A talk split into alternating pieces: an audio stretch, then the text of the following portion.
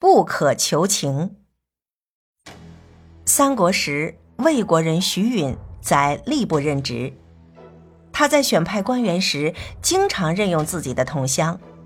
为此，有人向朝廷弹劾他。魏明帝一听大怒，命令将徐允收押起来，关进监狱。徐允的妻子见到丈夫被抓，来不及穿上鞋子，就光着脚追出门外。对丈夫叮嘱道：“明理的君子是可以用道理来说服他的，但千万不要向他求情。”听妻子这样一说，徐允开始有点回不过神来，但他素来信服自己的妻子，故点了点头，表示照办。他一边走一边想，慢慢的，终于悟出了妻子话中的含义。不由得更加佩服妻子的良苦用心了。徐允被押到魏明帝的跟前，明帝生气地问他道：“为官的应该正直无私，可你禁用自己的同乡，这是为什么？”徐允不慌不忙地回答道：“承蒙陛下让我任职吏部，臣下岂敢不恪尽职守？”陛下只要臣下考察和推举人才，并没有说同乡的人不能举荐呐。昔日齐黄羊举贤不避亲，我也想努力像他那样，力求为陛下选拔出真正的人才来。这些人虽然是臣下的同乡，但又都是臣下所了解的人才。陛下如果对他们有怀疑，可以对他们能力和才华进行检验。假如他们的能力与所担任的职务不相称的，那我甘愿接受惩罚。魏明帝听他这样一说，感到蛮有道理，脸色便逐渐缓和了下来，并命令吏部对徐允所任用的同乡官员一一进行重新的考核，发现他们果然都能胜任本职工作，于是就把徐允放了。还对他大大嘉奖了一番。自此以后，徐允官运亨通。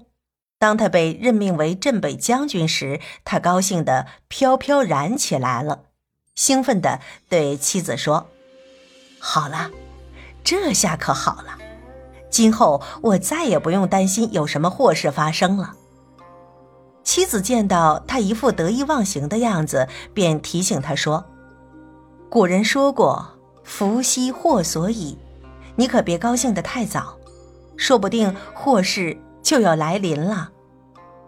徐允对妻子的话不以为然，只是一笑了之。当时徐允正与中书令夏侯玄和李丰等人来往密切，准备诛杀大将军司马师，但还没有发兵，他就因为其他的事件而遭到牵连，被逮捕下狱。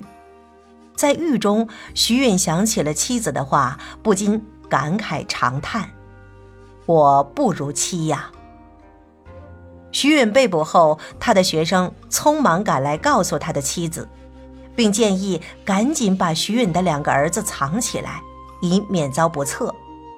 谁知徐允的妻子却安坐在织布机前，一边织布，一边神态自若地说。我早就料到会有这样的结果，坚决不同意让儿子去躲藏，而是带着两个儿子搬到了墓地去住。到了墓地，他一把将两个儿子抱在怀中，叮嘱他们：如果朝廷有人来找他们，只要坦率的与来人交谈，就会相安无事。但千万不要表现出过分的悲伤，也不要问父亲的事。对母亲的嘱咐，两个儿子牢牢地记住了。果然，大将军司马师专门派了钟会前去探望徐允的家人，临行前还交代说：“他们如果提起徐允，就给我抓来。”钟会到了徐允家人住的墓地，与两个小孩单独谈了很久，但始终不见他们提起自己父亲的事。言谈还甚为得体，钟会一无所获，只好回去向司马师汇报。司马师不禁暗暗称奇，最终也便打破了要斩草除根的念头。而这些完全都得赖于徐允期的智谋。